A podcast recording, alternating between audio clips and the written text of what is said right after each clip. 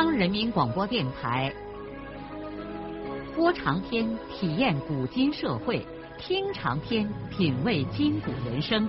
让我们的故事传到千家万户，让每一位听众走进我们长篇联播的新天地。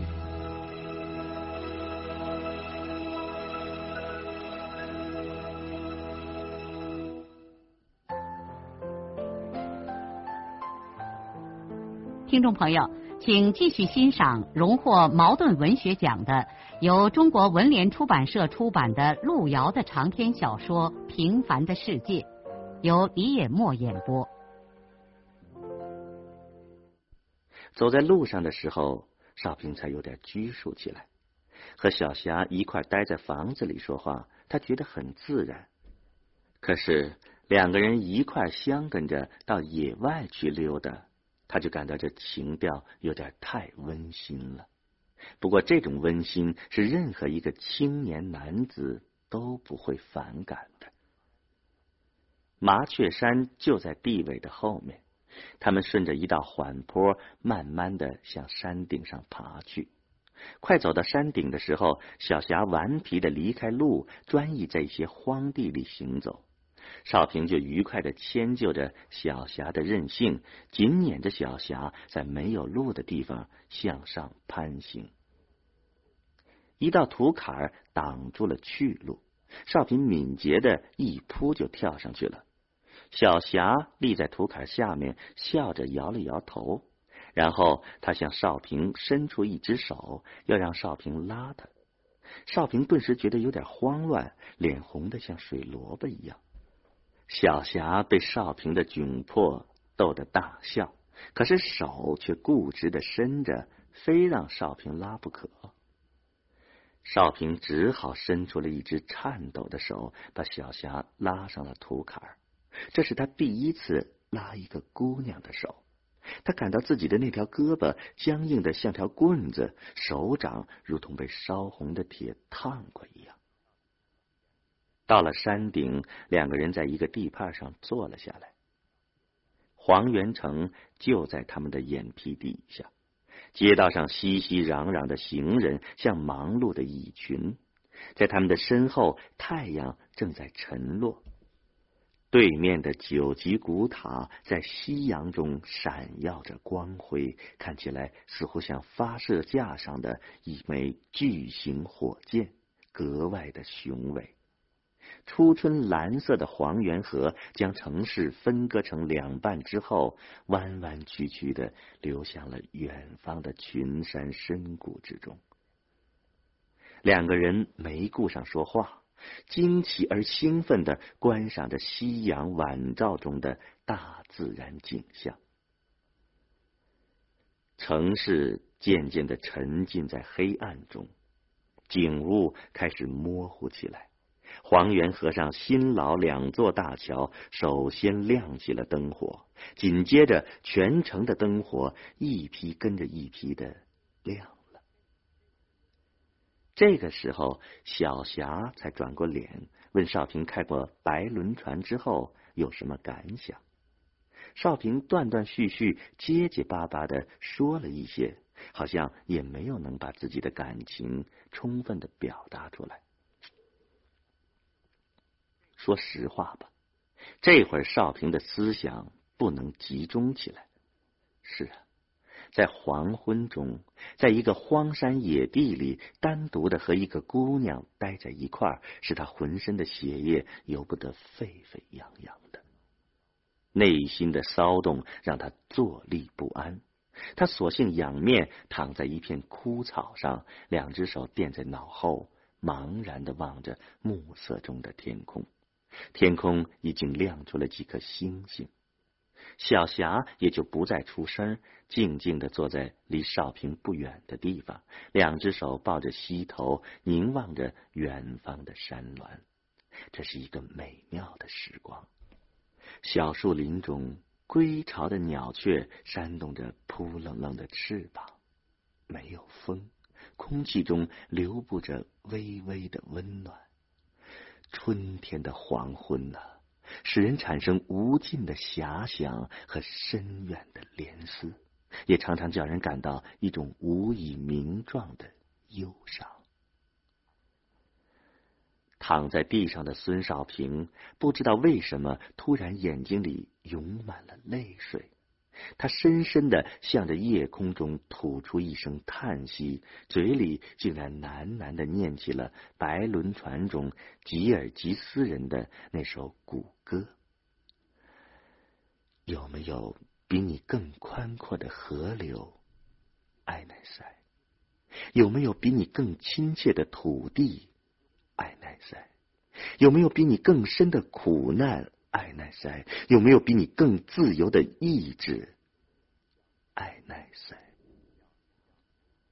小霞仍然保持着他那雕像似的凝望远山的姿势，接着少平轻轻的念道：“没有比你更宽阔的河流，艾奈塞；没有比你更亲切的土地。”艾奈塞，没有比你更深重的苦难；艾奈塞，没有比你更自由的意志；艾奈塞。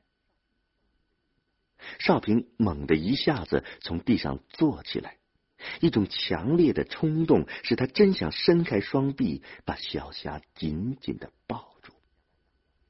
山下的大街上传来一声刺耳的汽车喇叭的鸣叫，孙少平。叹了一口气，抬起软绵绵的胳膊，用手掌开掉额头上的冷汗，对小霞说：“咱们回去吧。”小霞没有说话，对少平点了点头，两个人就沉默的起身下山。山下繁密灿烂的灯火组成了一个无比辉煌的世界。少平在南关的大街上和田小霞分了手，胳膊窝里夹着一本新借来的《简爱》，就回他那个门户洞开的住处去了。这些天里，少平的日子过得很惬意。上午在工地上干半天活，下午和做饭的老头到街上的自由市场买些菜背回来，他也就再没有什么事儿了。他估算了一下，赚的钱已经超出了一百块。一百块钱不容易呀，对于一个懒工汉来说，这可是一笔巨款了。钱是好东西，它能够使人不再心慌，而且叫人产生信心。晚上，别人进入睡梦之后，少平就平心静气的躺在这个没有门窗的房墙角里。入迷的看书，常常读到书自动的从手里跌落，他才迷迷糊糊的睡着。这天晚上，他看书看到半夜时分，已经瞌睡的连眼皮也抬不起来了。他刚刚吹灭蜡烛，准备睡觉，突然听见上面不远处的灶房那儿似乎传来了一声低低的、令人恐怖的喊叫。他在黑暗中猛地挺起了身子，支棱着耳朵，静静的倾听着。发生了什么事情呢？灶房里头只有那个做饭的小女孩睡觉，是不是钻进去了小偷呢？可是半天再也没有声音了。少平以为这是他听觉的错误，这种现象在夜深人静的时候很容易发生的。他正要重新躺下，却又听见上面传来轻轻的哭泣声。这一下他清楚了，这是那个做饭的小女孩在哭。她紧张的爬起来，摸索着穿好了衣服，悄悄的出了房子，蹑手蹑脚的摸到了灶房门口。他到着门口的时候，小女孩的哭泣声还没有停。他正紧张的判断发生了什么事儿，便听见里面传出来一个男人的声音：“悄悄的，不敢哭了。你再哭，我明天就把你打发了。”轰的一下，血涌上了少平的脑袋。他听出来这是包工头胡永洲的声音。他什么都明白了。他牙咬着嘴唇，浑身缩缩的抖着，立在灶房的门口，不知道自己应该怎么办。这时候，他听见那个小女孩说：“别打发我，我不哭了。”少平用一个手指头轻轻的顶了一下门，门关着，他的心像是要从喉咙里跳出来。他在慌乱中又退回到自己的房间，立在黑暗的墙角里，用一只手狠狠的抠着刚刚砌起来的砖墙。他悲愤的想：胡永洲简直不是个人呢，他怎么能凌损这么小的孩子呢？这个叫小翠的女娃娃，当那个家伙的女儿都太小了。少平在黑暗中咬牙切齿的想。他要教训胡永洲，并且把那个孩子从水深火热中搭救出来。第二天，他一个上午几乎没说一句话。他趁没人的时候走进灶房，面黄肌瘦的小翠儿正在无精打采的切菜。他问着孩子：“你是从哪来的？”“原北县来的。”“家里头有些什么人呢？”我妈前年死了，我们家里头五个娃娃，我是最大的。你爸在吗？在嘞。你为什么一个人跑出来揽工啊？我爸拉扯不了我们，就硬打发我出来了。你想不想回家？小翠把刀放在案板上，双手蒙住眼睛，哭了。她一边哭一边说。我想回，可没赚下几个钱。爸回去，我爸打我。我不想在这做饭了，我怕主家了。主家咋了？他天天晚上都来欺负我。你看，这孩子不顾羞耻的一把撩起了自己的衣服。少平镇静的看见这女孩子那两个还没有发育起来的乳房像被野兽抓过一样结着血浆，他扭过脸，眼睛里像被撒进去一把辣椒面。他又一次目睹了人世间的不幸与苦难。在知道了包工头胡永洲对作坊姑娘小翠儿的恶行之后，少平就像一个精神失常的人。没有去干活，也没有吃饭，整天呆呆的坐在自己的房里，望着墙壁。傍晚的时候，萝卜花以为少平病了，赶来看他。萝卜花也算是个熟人了，少平就把胡永洲做的恶事给他说了一遍。萝卜花看来没把这事儿当个事儿，他咧着嘴一边笑一边听少平说。当少平说自己准备把钱给这个女孩，并且打发她回家的时候，萝卜花惊讶的跳起来说：“你是个憨后生，这是个屁事儿吗？哪个包工头不找个女的睡觉啊？你黑汗流水赚的那么点钱，这不等于撂火里烧了？可小翠还是个娃娃呀，娃娃不娃娃和你屁相干呐！再说女娃一十三。”少平还没等到萝卜花说完，就扬起手狠狠的打了他一个耳光。萝卜花一跳，从房间里窜了出去，捂着腮帮子，一边走一边嘴里嚷着骂道：“你情愿给你嫩妈多少钱呢？你为什么打老子？”第二天上午，孙少平先把自己的铺盖捆了起来，做好了离开这里的准备。当他看见胡永洲进了他侄儿的窑洞之后，就随后跟着撵进去了。胡永洲和侄儿正在一块算账，他侄儿看着账本打算盘，胡永洲立在旁边给侄儿指点。两个人看见孙少平走进来，就都停下了。胡永洲问他：“现在正干活呢，你跑来干什么？”少平沉着脸说：“给我结算工钱。”胡永洲很惊讶的问：“你不上这工了？”“不上了。”“咋？”“不咋。”胡永洲的侄儿有点讥讽的问：“是不是另外行下好工了？这你别管。哎呀，这后生头大了。胡永洲摸了一把串脸壶，咧开嘴笑着。少平有点恶声恶气的说：“你结算吧。”叔侄俩这时候才发现少平的脸色很难看。胡永洲一看，这个懒工小子的气儿这么粗，这简直对他自己是个侮辱。真他妈的，哪个工匠敢对包工头这样说话了？这小子倒像是个大人物似的，在他的面前抖起威风来了。他对侄儿说：“给他结账。”胡永洲的侄儿看来不是个省油的灯盏，对少平说：“你大概是嫌这儿的工钱太小了吧？”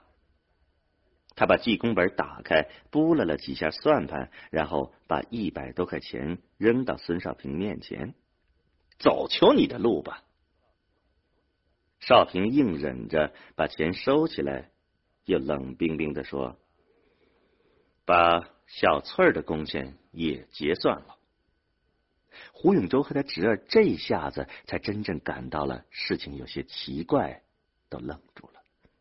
胡永洲的脸掉了有半尺长。为什么？你知道为什么？少平挑衅的瞟了他一眼。哎呀，这小子狗娃喂成个狼娃了！我念着老乡之情，好心的待你，让你做的轻生活，给你开的大工钱，你恩将仇报，和我过不去啊！不管怎么说。把小翠的工钱结算了。胡永洲的侄儿问：“你是他什么人呢？”“什么人也不是。”“那你为什么管闲事儿啊？”“我想管。”胡永洲对侄儿说：“别和他磨牙了，你去把小翠叫过来。”侄儿刚一走，心虚的胡永洲便用手在少平的肩膀上拍了拍，咧嘴一笑说：“嘿嘿。”小伙子，有话好说嘛！他抽出了一支大前门烟，给少平递了过来。包工头知道这个后生抓住了他的把柄，孙少平用手把纸烟挡开。胡永洲继续说：“嘿嘿你你不要走了，干脆留下来和我侄子一块监工，工资我给你按大奖工开。”少平由于气愤，出口骂了起来。我不会再给一个畜生干活了。胡永洲重新掉下脸来问：“那你准备怎么办？”这用不着你管。你小子吃了豹子胆了？你去查问一下，看谁能把老子的毛拔上一根你知道我靠的是什么人？管你什么人呢？